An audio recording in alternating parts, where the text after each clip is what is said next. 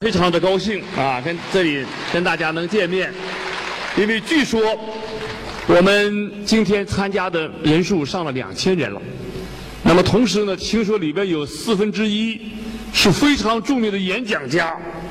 那么作为搞企业的，做雪糕、做冰淇淋、做牛奶、做酸奶的企业的负责人，肯定我们都是这个专业啊。那肯定大家呢，这见效，只能对企业六年来做了点什么事是怎么做的，那么发生点什么事情啊，受大会的邀请。刚才跟主持人啊和我们的东家和我们的主办领导交流，说有将近。啊，四五百人是过亿的企业，啊，当然都是中小企业。那么六年前，蒙牛呢也是一个中小企业。一九九九年我们成立，那么成立的时候呢，可以说什么都没有。我想跟在座的很多企业都一样，啊，一没有工厂，二没有市场，三没有资金，啊，四没有产品。五等六七八什么都没有，啊，因为什么都没有，所以我们才做企业，啊，如果我们有了的话呢，我们就不重新做，我们不用注册了，所以今天呢，把我们蒙牛六年多的啊发展壮大的过程呢，跟大家做一下分享，也许对大家有用，也许不一定。那么刚才呢，我们几位。嘉宾在我们将要进入这个场合之前交流了几句话，问了我几个问题啊，我深有感触。为什么呢？说蒙蒙牛的六年的时间，按照中央电视台所说的，蒙牛一头牛跑出了火箭速度，这个确实不假。是不是火箭速度不一定，但是至少在中国乳业，包括在全球乳业里，确实啊是一个比较走得快啊。做的比较迅速的一个企业。那么九九年，我被原来的企业免职之后，怎么办？那么九八年是十一月二十三号，作为一家上市公司高管人员的变化，他有公告，所以在上海联交所，那公告写的：总裁鉴于牛根生同志不再适合担任生产经营副总裁，免掉其职务。那么我呢？随后呢，就被派到北大进行教师培训进修。啊，我上学的时候，高中都没有很好的毕业，所以我以教师的身份进北大，作为访问学者进行了学习。学习的时间是半年。那么这样，开始了酝酿、组织、策划蒙牛的诞生。那么一九九九年的。八月十七号，蒙牛正式成立诞生。当然，这个注册的公司呢，比我们原来注册的责任公司呢，晚了六个月。啊，因为最早呢，在五月八号之前呢，我还是原来企业的董事会董事。因为在免职的时候呢，董事一直是不能免的，只能免掉总裁、副总裁，或者是党支部或者党委委员、党总支书记。啊，这样的职务是可以免掉的。那么作为董事，啊，这个只能在股东大会上任免。所以呢，五月八号在上海联交所啊上市公司的公告里边提到了免去牛根生董事一职。这样的话呢，到了五月九号这一天，我就开始能在蒙牛露面。啊，因为那个时候呢，已经有一个人叫白英的一个人注册了蒙牛公司啊，蒙牛有限责任公司，跟在座的很多企业一样，我们注册了公司。那么注册公司第一件事，我们就是入股。作为股份制企业，怎么样才能把自己的企业办起来？当然，这个入股的过程也是非常的坎坷和艰难。那当然，我非常幸运的没有啊，没有像孙大武那样啊，按非法机制的给抓起来。因为我是抓起来以后又放，啊，抓起来以后又放。那么，因为呢，当时呢，人民银行和农业银行呢也去啊找了我，而且把钱呢在桌子上一个五十三平米的房子扣出了二百多万，因为大家正在入股。实际上，我一个星期以后，也是内蒙古体改委把一张同意蒙牛成立股份有限公司的批准啊文件拿到以后，我才免于像孙大武那样啊一个结果。那么，当然这样的事情在成立之时，我们一夜之间在呼和浩特市上了四百多块。广告牌，那么一夜之间呢，砸掉十分之一，砸掉四十八块。我们收奶的前三个月，奶车被砸，人被抓，牛奶被倒掉，也有多起。当然，内蒙电视台的新闻《今日观察》也放了这样的片子。我们在成立公司、建立工厂之时，我们所有的工厂在一个农村的荒滩上。那么这个开发区呢，是农村的第呼和浩特市第一个农区的开发区。那么这个开发区砍了一些树，因为做企业原来找的一些老头树呢，都得砍掉。那么以毁林，我们中央电视台做了报道，其中呢要判五年，这样的事情屡屡皆是。那么当时我们那个县长特别好，县长说这个企业是我们叫来的。那么树也是我们砍的，那么要判的判我这个县长，要抓抓我这个县长。那么但是他在头一天去跟人家说之前，晚上给我们开了个会，跟我说老牛啊，你得好好的干，真的你得好好的干。明天我去了以后回来不回来还不一定，啊，如果你干得好，判五年三年我就能出来；如果你干得不好，判三年五年我就做，啊。这样的一个，所以企业之艰难，我想跟在座的企业都一样。但是有一点我们非常庆幸，我们也赶上了一个好时期。一九九九年是我们党改革开放、全党全军全国人民抓经济的最佳时期，因此我们做企业在这个时期诞生、啊出生。啊，我们运营应该说非常非常好的一个时期。那么在这个时期里，所有的企业外因应该说问题超过蒙牛这样的，我想不会太多，因为我们当地有很大的企业、很大的同行，所以会发生这样的事。而大家所在的地方可能不一定完全是这样的一个情况，但是从整体来说。我们国家这段时间的外部环境应该是最佳时期。如果真的行，也是你内应的问题；如果真的不行，那么应该还是你内应的问题。所以这六年时间呢，我们总结出了六段话。今天呢，也许对大家呢有一定的启示。啊，无论你是做咨询的，还是做文化产业的，还是做企业的。因为蒙蒙牛的六年的发展历程，基本上没有离开这六句话。那么，第一就是思路决定出路，也就是说，你有什么样的思路，就有什么样的出路。今天大家的出路不好，或者出路有点问题，或者出路非常的棒，那肯定是你的思路决定的。如果你真的没这样想，就这样成了以后嘛，那下边就很危险。啊，如果你没想就成了，那下面很危险。去想了以后有可能成，也有可能没成。但是没想的话，一般都是不成。啊，所以呢，思路决定出路。一会儿给大家呢，顺便讲一讲为什么说思路决定出路。那么第二一句呢，是布局决定结局。第三一句，蹲位决定座位。那么我一会儿会给大家啊，顺便讲一下怎么回事。那么第四一句话呢？心态决定状态。那么第五句话是脑袋决定口袋。第六呢，是我们的胸怀啊，我们的胸怀，我们的胸膛啊，我们的胸怀，心胸决定功勋。说心胸的大小决定你的功勋多少。那么这六句话呢，是蒙牛基本上六年半发展壮大。的一个总结。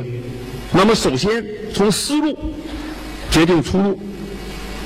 大家都清楚，蒙牛六年的速度，如果按六年算账，肯定有问题，因为这六年是厚积薄发的一个原啊原因。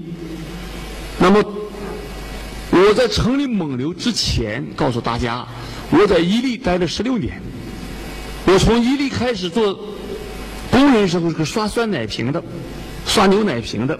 因为这个企业里的工种最差的工种，就是用两个电机带着两个毛刷子，然后把瓶子泡完以后呀，酸奶瓶套在这个刷子上，然后把瓶子刷完以后，瓶子往出一拿，满脸是奶垢，啊，这个工种是我们企业里最差的一个工种。因为我是从养牛场、牧场养牛的一个工人，能到工厂里。因为养牛场的工人虽然是工人，他叫什么工人呢？是牧业工人，那叫木工，啊，牧业的牧。然后到了加工厂，尽管刷了瓶子了，但是什么呢？他已经是工厂的工人，啊，一个是牧场的工人，一个是工厂的工工人，这也算啊非常啊不容易的一种升级。那五年的养牛场，加上十六年的伊利的加工厂，二十一年。那么蒙牛呢，已经做了将近六年半，一共加起来二十七年半，啊，不到二十八年。同时，我的父亲抗美援朝，以一个副班长的身份转业，转业到一个中国最大的奶牛、种牛养殖场，就是在我们内蒙古的呼和浩特市，叫大黑河奶牛场，啊，大黑河种牛场，两块牌子。那么这个养牛场一干三十八年，那么临死的时候挣四十六块钱，是个工人，还是个养牛送奶的工人。那么他死之后，我以死亡顶员的名额进了这家牧场。那么从小牧场长大，三十八年的父亲这一代，加上二十七年半的我的这一代，现在整整的六十五年半。所以如果算蒙牛六年半。那就大家不如算六十五年半，啊，六十五年半来算蒙牛的账，我觉得更合适。所以大家说怎么成了火箭速度呢？我到法国的一个奶牛养殖场，一个老者领着我看他的工厂。这个工厂尽管不到一百头牛，但是他已经是六代人做了一百零四年。我是一九九七年去的，那么在一九九七年的时候，他那个院里他重孙子的一个牧场，这个牧场里钉的六块铜牌子，铸铜的牌子墙上，其中还有弹孔。他说一八九三年我爷爷养牛的时候，我们这个厂里，我们家里的牛，在我们所有三村五岭的评比中，我们家的奶产量是冠军。啊到了一九一七年的时候，我父亲的手里，在我们整个乡里，不仅牛啊奶是冠军，产量最多，而且牛的体量和相貌也评了个一等奖。所以我们这个父亲呀，在手里是最好的。到了我的手里，一九三六年，你们看到这个二战时期的弹孔，我说法国好像是投降的呀，没打仗。后来说在我们的地区还是打了啊，打了一段时间，我也不知道他在哪个位置。那么然后的话呢，一九三六年说我手里呢连前三位的也没进，啊，牛的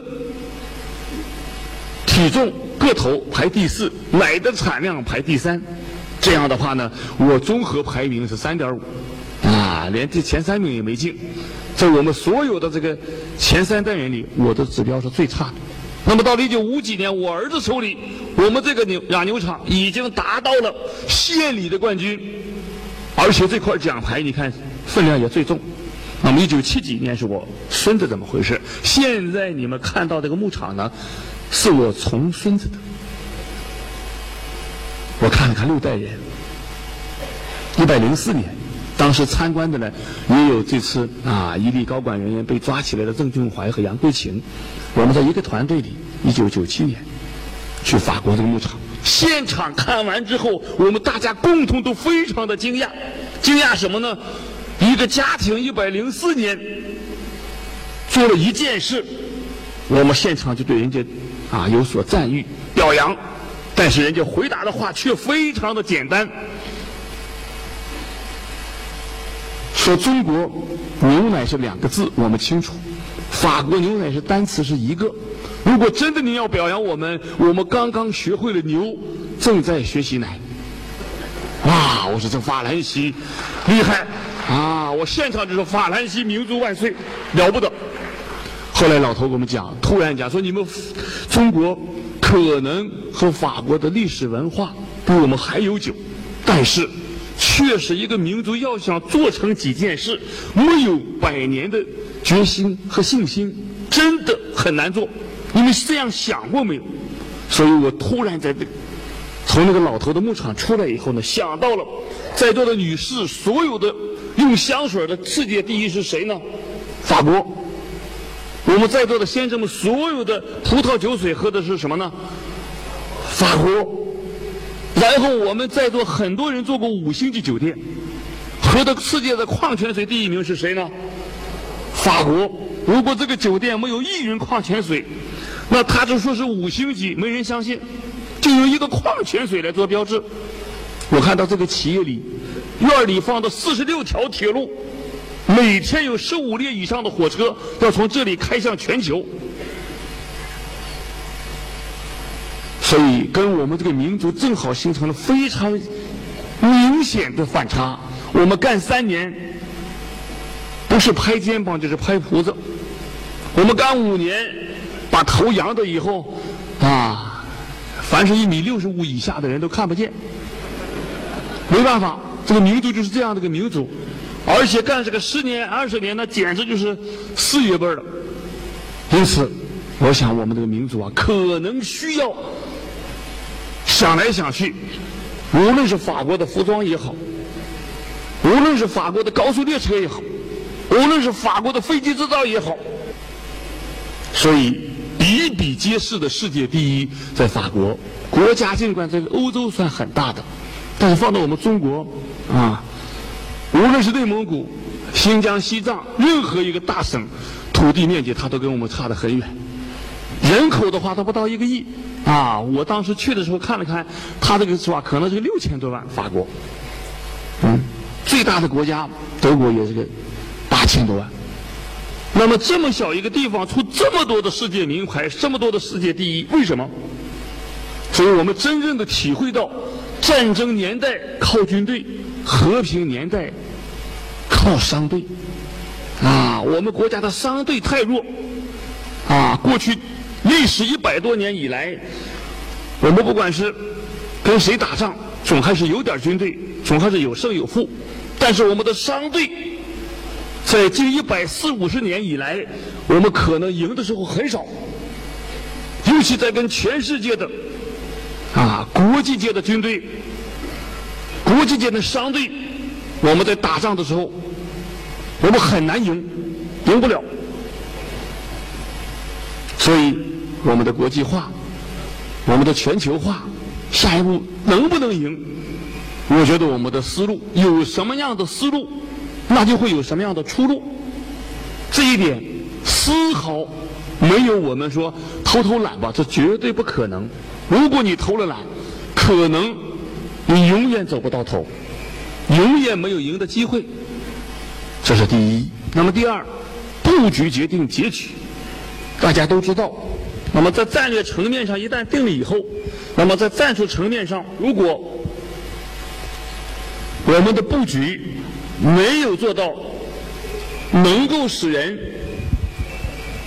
在你所有工作中，就像我们过去士兵讲“大将无能，令死累死三军”，就是如果你的布局不好，无论你是以少胜多也好，还是以多胜少也好，大家能打赢的可能性是非常非常的渺茫的。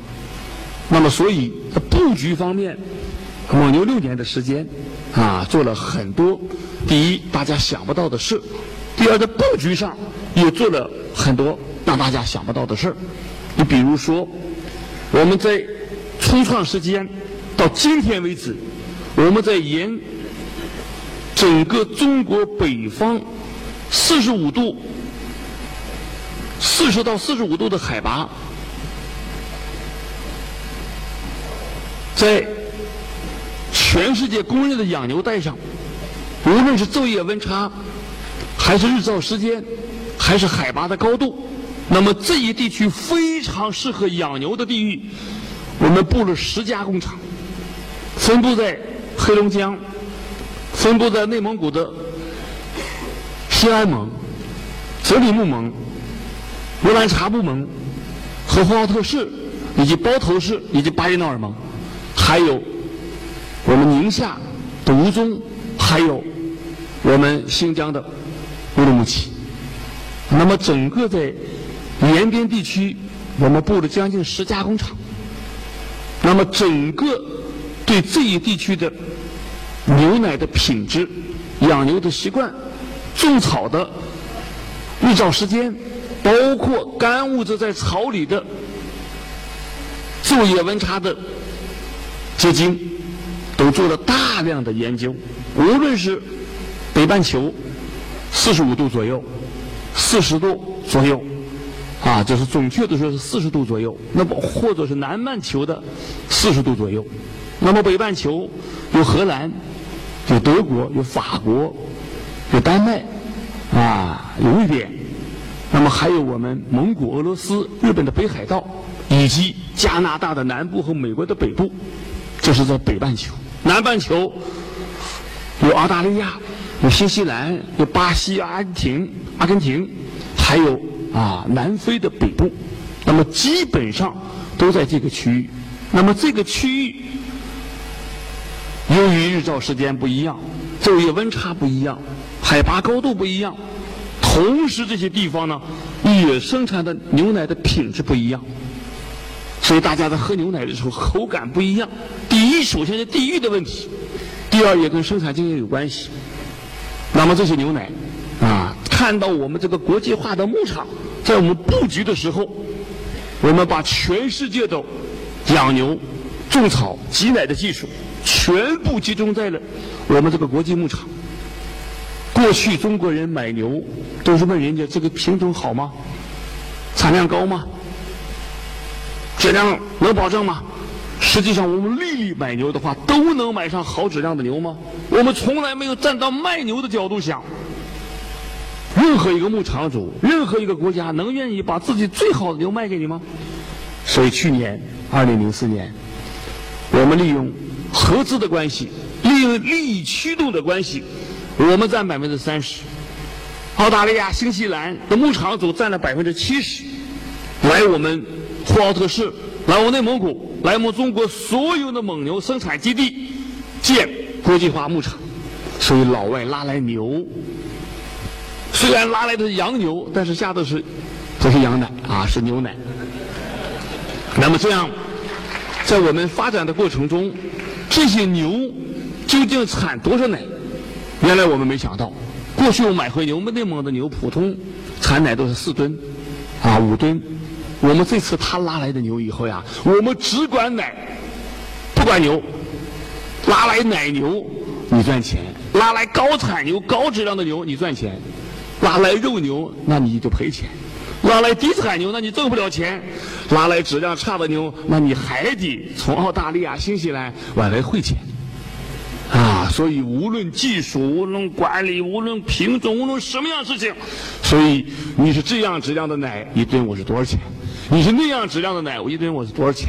所以我们这个牧场呢，现在头一台牛就下七吨奶、八吨奶，现在有第二胎的牛已经达到了十吨，啊，这在全国来说，这个万头基地、万头牧场的牛奶的品质，不瞒大家说，在全球是顶级的。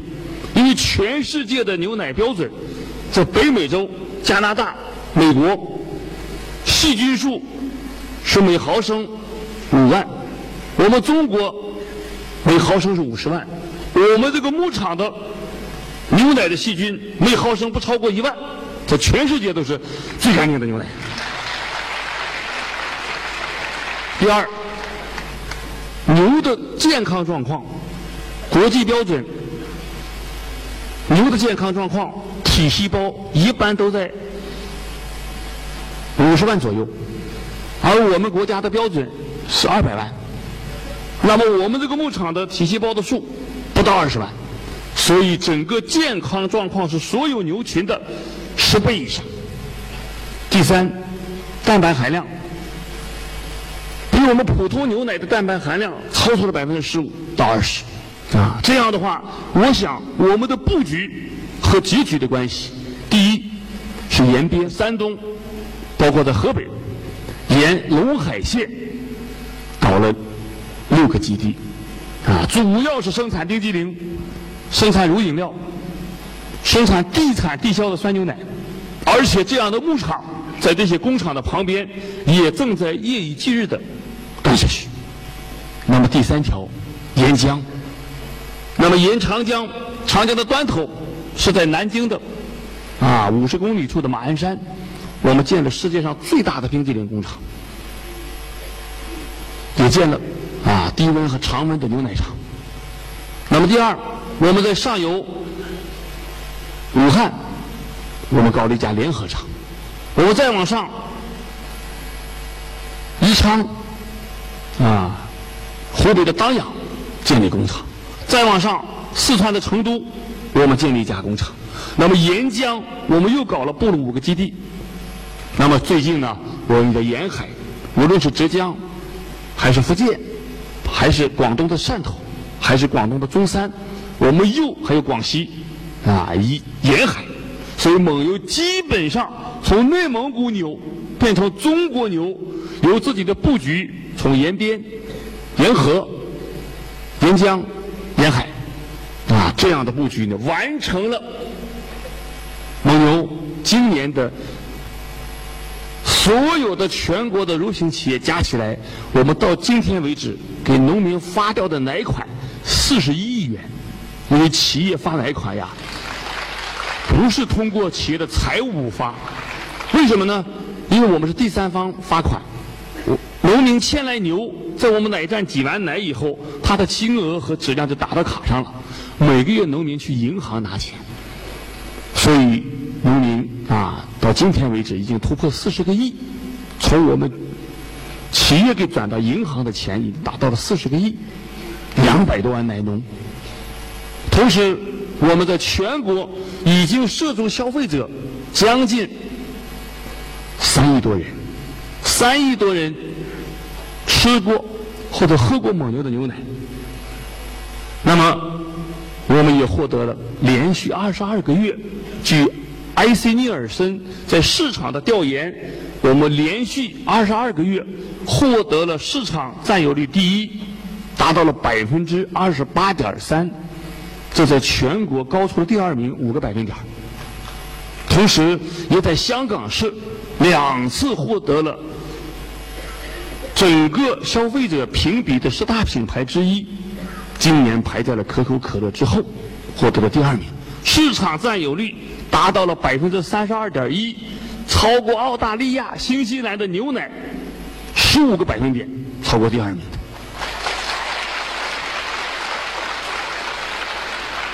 尤其是把日本的，因为我们的三年前开发香港市场的时候，非常非常的艰难，艰难到什么程度呢？我们过去蒙牛牛奶因为口感好，啊，大家很多人说你那个牛奶这么好的口感，是不是加什么东西了？我告诉大家，不是加，而是减。啊，纯牛奶不能再纯的牛奶，我还要把水往出蒸发一部分，靠大气压的啊高低压差，那么蒸发出去百分之三到五，每一吨牛奶少赚三百块钱，甚至有的少赚五百，但是我们六年时间赚回了三亿个消费者的心。就觉得我们是非常非常的划算。那么这么好的牛奶在香港没法上市，因为香港人不不能做私营，在超市里不张嘴，人家是高度文明的市民，啊，到商场里不张嘴。后来我们就选择了星期六、星期天，是看着带孩子的家长给这个孩子张嘴。只要印那啥以后的话，这孩子就能张嘴，但是仍然有百分之五十的孩子没有喝，因为给孩子喝的时候，家长没发现他就喝了。凡是家长发现的时候，不一拉他以后，大陆的产品不能吃。啊，香港市民对我们的产品真的，对我们的食品真的是这样。但是现在啊，经过三年多，现在只要在香港超市里啊买牛奶，人说没有蒙牛牛奶，扭头就走，啊，换一家。所以我们在香港上市啊，也受这个市场的影响，牛奶市场的影响，一举成功。因为二零零四年的蒙牛在香港上市的时候，市场非常的低迷，啊，散户的倍数一般都是个二三十倍。一般机构的倍数都是个三到五倍，但是我们那一天上市，我们散户的倍数达到了二百零六倍，我们机构的倍数达到了二十七倍，而且价格的市盈率达到了百分之十九，啊，达到了十九的市盈率，所以这样的话呢，蒙牛股票在香港上市呢，三块九毛钱，啊，三块九毛二，随着三家外资股东，无论是摩根。鼎和英联，那么在今年的六月份，按照我们事先定好的约定，因为他这些财务投资者嘛，结婚的时候就把离婚的所有事情搞好了，因为他是个短期财务投资者，他说你上市的时间越长，他跟着你越长，只要你一上市就是他退掉的时候，但是他退出去是好事为什么呢？他是个短期财务投资者，他退出去上全世界十二个国家的大机构。投资者介绍蒙牛，那么一夜之间退出了两亿美金，将近十六啊十六亿人民币，退到了十家啊全世界最大的机构股东的手里，退出的价格是四块九毛钱。今天我看我们是六块八毛钱左右，啊六块八毛钱左右的话，又退出去以后，新的股东进来又涨了两块钱，所以。啊，我们在上市的过程中受到了香港市场牛奶销售好的利好消息的影响。这样，啊，我们在整个产品的面试过程中，产品好不好，关键是你能不能对消费者有利。同时，我们很多消费者问说：“你真的没加什么东西？要真的非要说我们加点什么东西？”告诉大家，全国的十大柔性企业，包括所有的柔性企业，奶车拉奶没有专门的洗车厂，而蒙牛从一成立到现在，所有奶车每天送两次奶，奶罐内外都进行酸碱蒸汽、桑拿的清洗，一年下来。最初时候三十万，第二年就是一百万，第三年三百万，第四年达到八百万，今年已经上到了一千五百万。每年的洗车费用，洗那个奶车像洗我们车间里所有的奶仓和奶罐和所有管道一样，保证消费者的产品能够过得硬，能够满意，能够放心。那么第三，啊，这个动力。决定作为。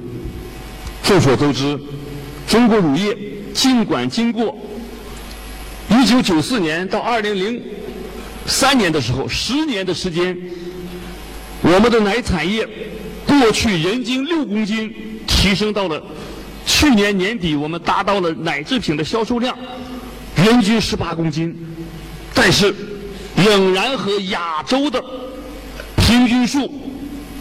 四十公斤差将近一倍，那么更不用说全世界的九十公斤差的将近四倍，那么跟全球发达国家的三百多公斤差的将近多少呢？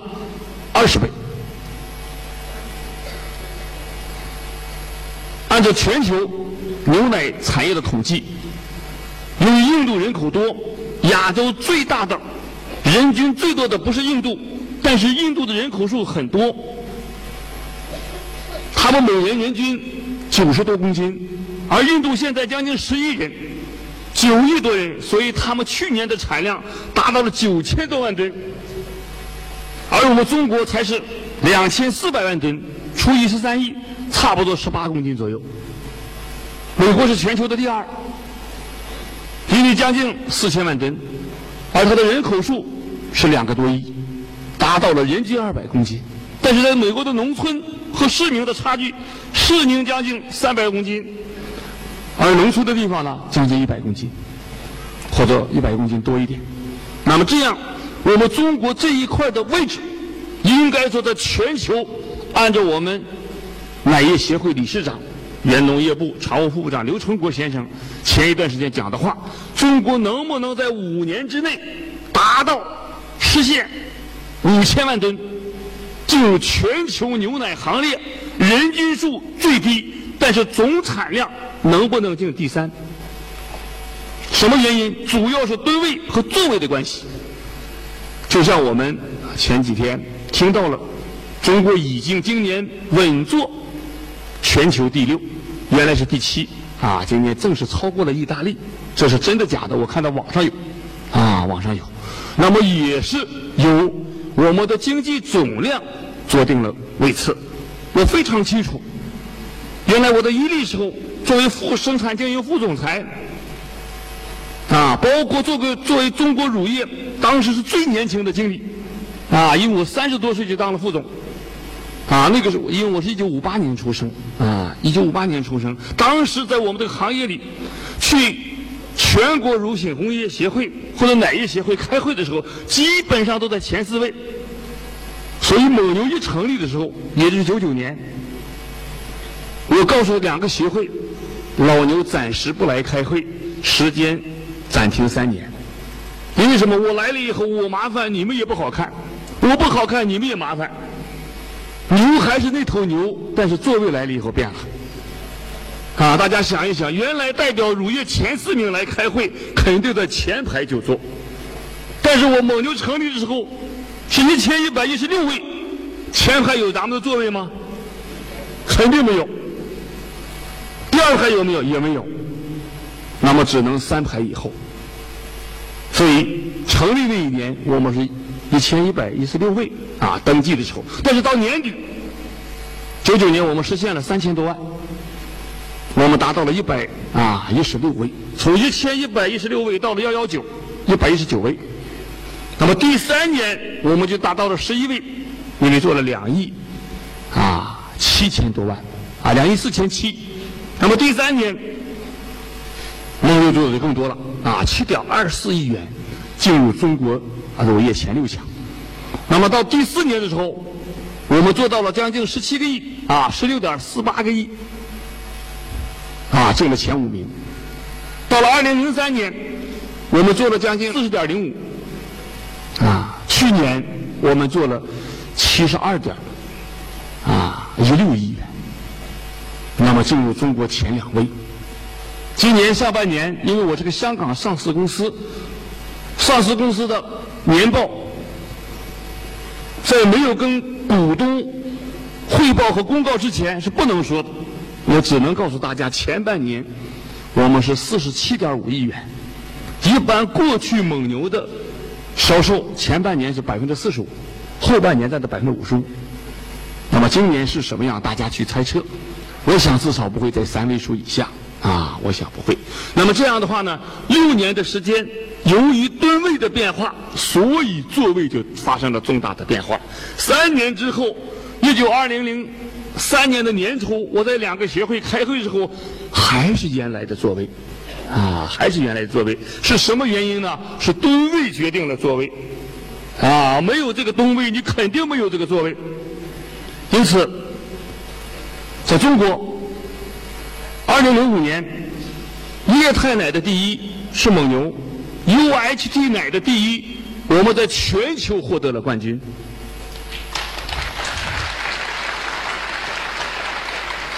而这些吨位，目前在全国的产量，日产量销售生产八千多吨，每天收的牛奶，这农民手里收的牛奶。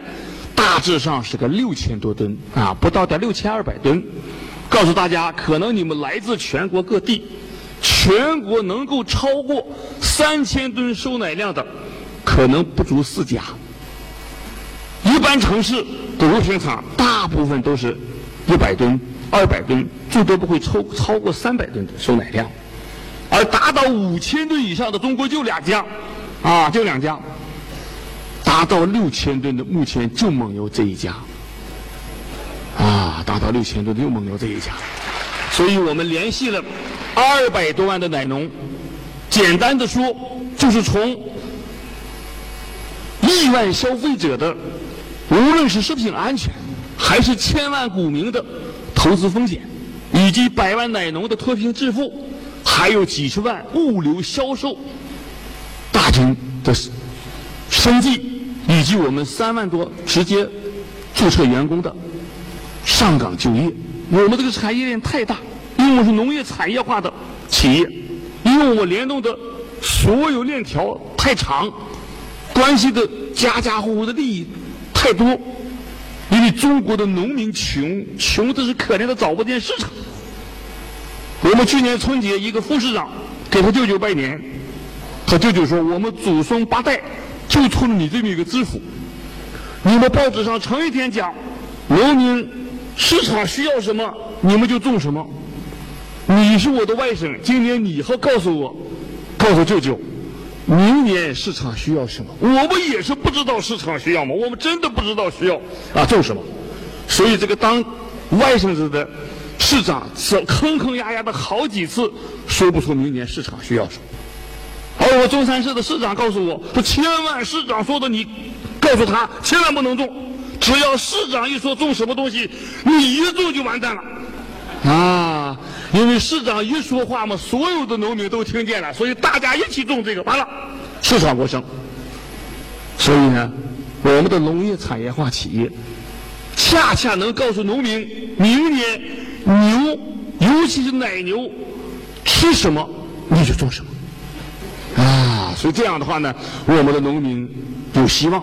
所以过去叫一家一户一头牛，老婆孩子热炕头；一家一户两头牛，生活吃穿不用愁；一家一户三头牛，三年五年盖二楼；一家一户只要超过一群牛，啊，比蒙牛的老牛还要牛。但是现在不一定是了。因为集约化、规模化，啊，这个可能粗犷的不行了。那么今后我们又编了一段，说奶农每户一群牛，奔向小康不用愁，市民每天两杯奶，和谐健康一起来，是这么一个关系。一杯酸奶，一杯牛奶。事实上，地位和地位的关系呀。不瞒大家说，世界上牛奶销售引入最多的国家是荷兰，让我们中国人让世界非常震惊。他在那个实验室标本实验室里放的一岁到八十岁人的骨骼，就是饮奶的人和不饮奶人的骨骼。一到三十岁，基本上我们那个骨头呀，就跟那个羊棒骨似的，啊，就像那个猪蹄的那个坚硬度一样。但是到了三十一岁开始，人体骨骼就开始有什么了？疏松了，啊，有那种很微细的增延，每五年变化一次，每五年到了八十岁的时候，基本上人体骨骼疏松到什么程度呢？像那个小的小米粒儿那么大的洞开始有了。所以喝牛奶基本上能做到什么呢？三十岁以前身高都在长，三十岁以后。就不能再长了，干什么了？填了那个洞。牛奶是世界上最软的食品，但是长的是最硬的骨头。在人在任何哺乳动物在吃奶的时间，骨头长得最快。去年大家看到阜阳奶粉事件，由于牛奶的质量不好，质量不高，是假冒伪劣，所以它的质地不够呢，出现了大头娃娃。为什么呢？因为牛奶里够长骨头的，就是能长脑袋上的骨头，身子上的骨头它不够。假牛奶，如果是真牛奶的话呢，身上的骨头就长全了。因此，荷兰这个国家，我们看了一看，男性身高一米九八，你们回去可以网上查一查，女性平均身高一米八零。牛奶国家，而且这个国家的人瘦到什么程度呢？大风一刮就能倒。啊，美国最著名的食品减肥食品是牛奶。啊，牛奶百分之八十八是水呀，所以所有发达国家只要三分之一餐桌上是奶食品，这是发达国家的标志。而所有有钱的国家里，唯一全世界立法吃食品的就一个产品，就是牛奶。亚洲有两个国家，日本。和新加坡。学生不喝奶，老师犯法了；家长影响了孩子吃奶了，你也违法了。全世界有四十多个国家的立法，学生奶没有第二个事情是这样做的。所以，最最能让我们感觉到牛奶的营养价值的，全世界有上亿个、上万个、上千万个实验室培养细菌用的材料，就一种牛奶。一个细菌放到牛奶里，一夜之间是几千万。两夜之间，上亿；三个晚上，就是无计数，再也数不清了。所以细菌最知道牛奶的营养价值，而我们国家很多人不吃奶，为什么不吃呢？当牛奶和馒头只能选择一个的时候，温饱之前，大家肯定不会去问牛奶，因为不吃馒头肚子难受，不喝牛奶一点都不难受。但是，到了牛奶和馒头不用再进行选择的时候，我们吃奶的习惯告诉大家：世界上任何哺乳动物没有说我不能喝奶，我不能吃奶。告诉你，不是不能吃，是你离开太久远了。哪一个人，哪一个哺乳动物，娘把它生下来以后，说我不能吃奶。有没有啊？肯定没有，不能吃奶饿死了吧？一生下来以后，胃里头有一种酶叫凝乳酶，一生下来胎胎里就带着，所以它正是吸收乳糖的，所以就把乳糖吸收了。但是，如果是两年以后不喝奶，这个凝乳酶就消失了。那么再喝奶的时候，一般人总得弄肚子啊，肚子不好受，总得不舒服。一般七天以后，每天二百五十毫升，这个酶又回来了。一般人很难坚持七天，啊，七天肚子难受。一般有工作、有学习，啊，在生活过程大家都不愿意。我们出了一种没有乳糖的，啊，低乳糖的牛奶，帮着你喝个几天，然后就能喝了，啊，就能吃了。而确确实实，我们感觉到。如果一个国家，我们无论是运动员也好，我们是高智商的人也好，往往我们在世界上竞赛的过程中，一般不是输在技能上，而是输在这体能上。确确实体能会给我们带来，真是让我们终身或者下几代人麻烦的事情。大家都知道，从网上看一看。十五岁以下的日本儿童，平均比中国的十五岁儿童高的两个厘米。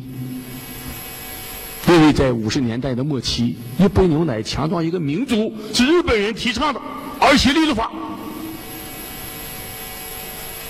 因此，啊，我们感觉到吨位和座位，无论是什么样的个人吨位、企业吨位、国家的吨位、行业的吨位，所以。内蒙古的乳业在全国可以说，今年我们在蒙牛和伊利加起来，在全国乳业三分天下有其一。第四一个，心态决定状态。大家很多人都想，这个状态怎么回事呀？事实上，你的所有一生中的状态都是由心态决定的。我们其他人根本看不到你的心态。但是怎么样也能够通过你的状态，能够揣摩出你的心态。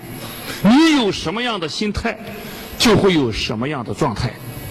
因此，我想啊，在这个方面呢，我不能多讲，就讲一个事例。刚才主持人问我，听说你最近在招总裁吗？我说是，蒙牛已经向全球宣布招总裁，而且这个总裁呢，已经有六十多人报名，来自十几个国家。我们这次招总裁是选择了北京中国人民啊这个人力资源大学的最高测验师，就是我们中国的所有部级领导的选择都是由他这个试勘这个机构来做的，而且航天员十四个哪个人能上天，哪个人不能上天，都是由他来测试，所以已经给我们测试完，剩下七个人了。啊，从这七个人以后再剩三个人的时候，才跟我们董事会，才跟老牛见面。所以这个心态呢，说老牛你现在才四十八岁嘛，怎么就要离开总裁？因为香港海外上市公司有一个建议，董事长和总裁最好分设。所以呢，我想分设之后呢，就会有更多的时间。我们的啊学习型组织这个老板呢，跟我说第七届能不能来？如果总裁和董事长分设成功，肯定来，一定和大家见面。那么还有，我们第五个，脑袋决定口袋。啊，靠口袋里的财富，我们是富不起来的。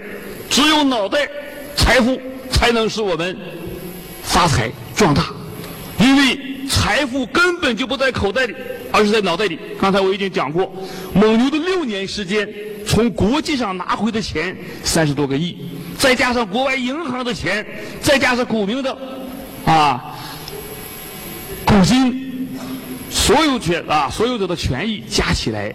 我们今年的资产总资产接近六十个亿，我们控制的资源将近四十多个亿，整体来说，蒙牛可支配的、能够使用，当然不再拥有，重在支配一百多个亿。大家想想，六年的企业用什么样的办法能支配一百多个亿呢？如果靠口袋里的财富行吗？所以我们刚才有一个啊，石总一个机构都问我。说我们看了你个蒙牛内部啊《蒙牛内幕》那本书了，这本书怎么回事呢？实际上出书呀，非常非常的有意思，戏剧性。最近我把这两个作者给起诉了，啊，理由有六。第一，这本书出的时期非常非常有意思，因为过去有一个咨询机构，大家都知道，北京的魏版和我们另外一个合作伙伴啊，就是我们同行，花了六百万做了蒙牛的。五百多篇的负面报道，蒙牛得了标王以后，他们说标王等于死亡。啊，蒙牛做了年度人物，说老牛怎么了？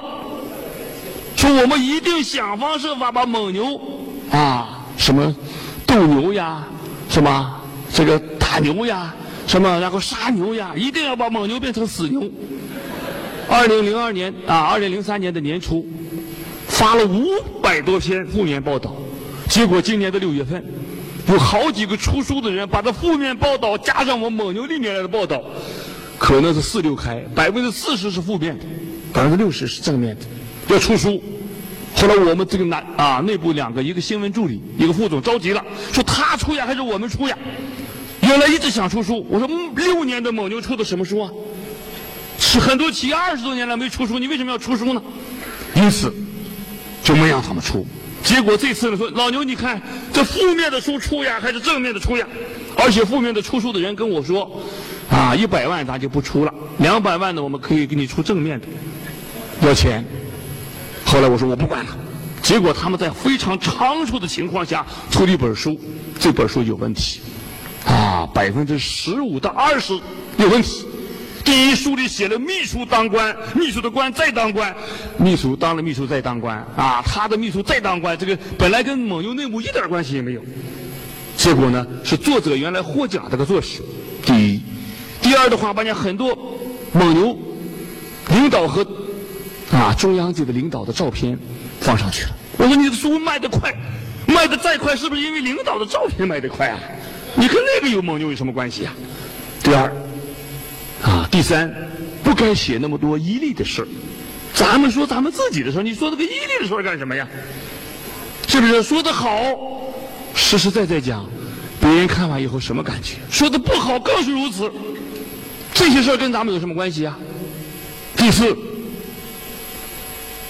蒙牛领导人个个是英雄，实实在在讲，拿出任何一个副总，自己写一本书都比蒙牛内幕这个亮。是我们没有给写，净写了一些老牛的事，同时员工的事也写的少，还有我们蒙牛的全国四十多个县市省级啊做投资，那些党政领导，那些所有的国家有关部门对蒙牛的发展做了重要的贡献，里边也写的少。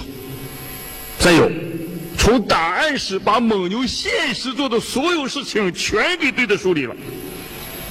大家可以看，我们竞争现在越来越激烈，越残酷，因为上一个月、上上一月的事情，这档案室的资料他全给写上去了，因为着急，二十多天出了一本书。啊，大家可以看到蒙牛的很多案例，类似像超级女神这样的案例，这书里都有。本来超级女神这个事我不知道，因为是蒙牛液态奶事业部下边的一个，不瞒大家说，他的一个行为，全年这个事业部花广告费三个多亿，而超级女生仅仅花了一千四百万。中央电视台他采访我的时候说：“说老牛这个事儿怎么你能不知道呢？他没给你请示吧？”我说：“如果这一笔也跟我请示，那两亿九千多万啊，两亿九千多万，我说还要找他们，他们为什么那些不跟我请示？啊，因为蒙牛的管理是预算管理，啊，是法人治理结构，包括我们的啊运营，全部是按照香港上市公司的规则在做，因此他每年一百万。”提百分之三就三个亿，五十个亿啊，一百亿就是三个亿，五十亿他就义务，啊，他的钱是根据这个来发的，因此啊，我们这一块呢，刚才啊，我们有一个领导在贵宾室问我说：“知道吗？”我说：“不知道，真的不知道，清楚吗？真的不清楚。”而且中央电视台采访我的时候问说：“你们不用第一名，为什么用了第三名？”我说：“谁呀？我也不看这个节目。”啊，说张涵用，我张涵用是谁呀？啊，真的不知道。因此，啊，说为什么我用冠军？我现场拨通电话，中央电视台记者在旁边，说什么呢？说哎呀，这个，呃，老牛确实你不知道，因为我们这个第一名呢，太前卫，太超前，太时尚，所以跟咱们的消费群呢有点距离。第二名呢又太内向。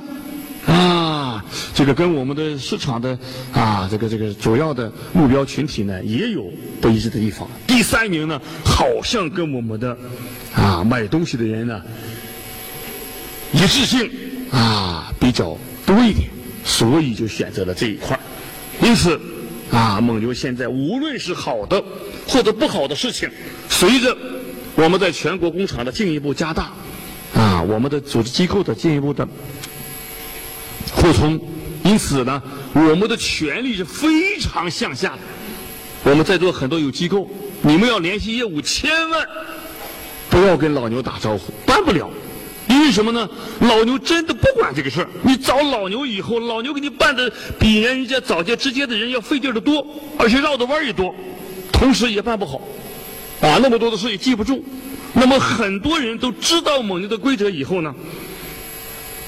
联系起来业务倒畅快的多了。我们跟其他企业不一样，不是总裁，不是董事长，他啥也管。基本上，啊，普通事情不懂事。我们除了管战略的事儿，啊，除了管班子建设的事儿，除了管文化的事儿，除了管品牌的事儿，啊，基本上其他事情就不管。啊，班子建设是用人的事儿，啊，制定战略，有至少从第六句话。给大家说，啊，你的心胸的大小决定你的功勋多少。啊，一个企业如果取得小的胜利，有点智商就可以；如果想大获全胜，想走很远，像百年蒙牛，强如兴农。如果没有这样的使命感，没有大的胸怀，就我常跟大家说的，小胜凭智，大胜靠德。啊，如果真的没有这个思想。做长也做不远。那么最近大家说老牛又有意思啊！刚才我们那个卫兵说，嘉宾说啊，听说你把股也捐出去了，是啊，把股捐出去，成立了个基金，我自己是百分之十，把这个股捐出去以后，成立了个基金，今后谁做总裁，谁做法人，今后这个权利表决权他就传承。股票不外乎有三种权利：第一，继承权；第二，举手话语权。第三呢，分配的利益所得权。实际上，董事长的股票是不能销售的，不能买卖的。买了以后，你就增持、增持再增持。一旦你卖开以后，股市哗就下去了，能卖吗？第一，那么第二，表决权，过去我们的职业经理人去哪个企业只有干活权，没有建议权。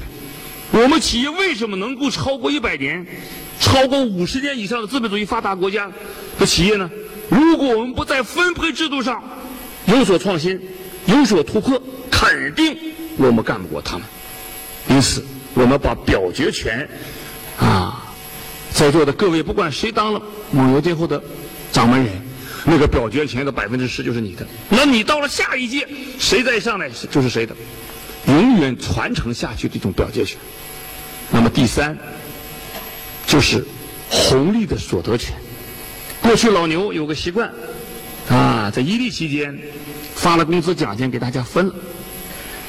到了蒙牛又是如此。为什么蒙牛六年成立以来，那么多的中高层领导跟着老牛来呢？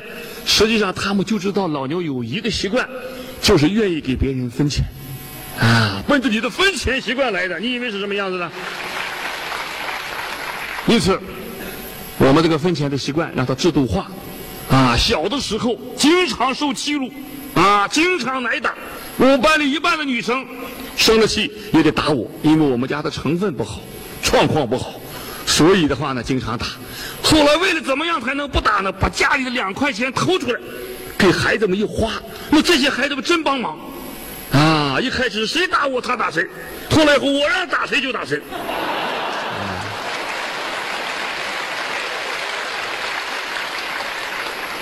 那么最后看到谁的东西好，喜欢抢就抢回来了。七八十来岁嘛。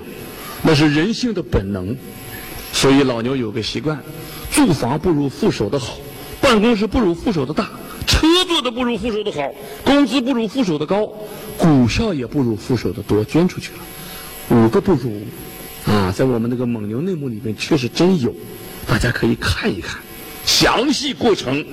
那么当然，这个书呢，作者我起诉他以后呢，百分之十五的不同意，其他的方面呢，应该说他把一些资料。啊，把一些档案资料呢全部拿出来了。好，由于时间的关系，好，谢谢各位，谢谢。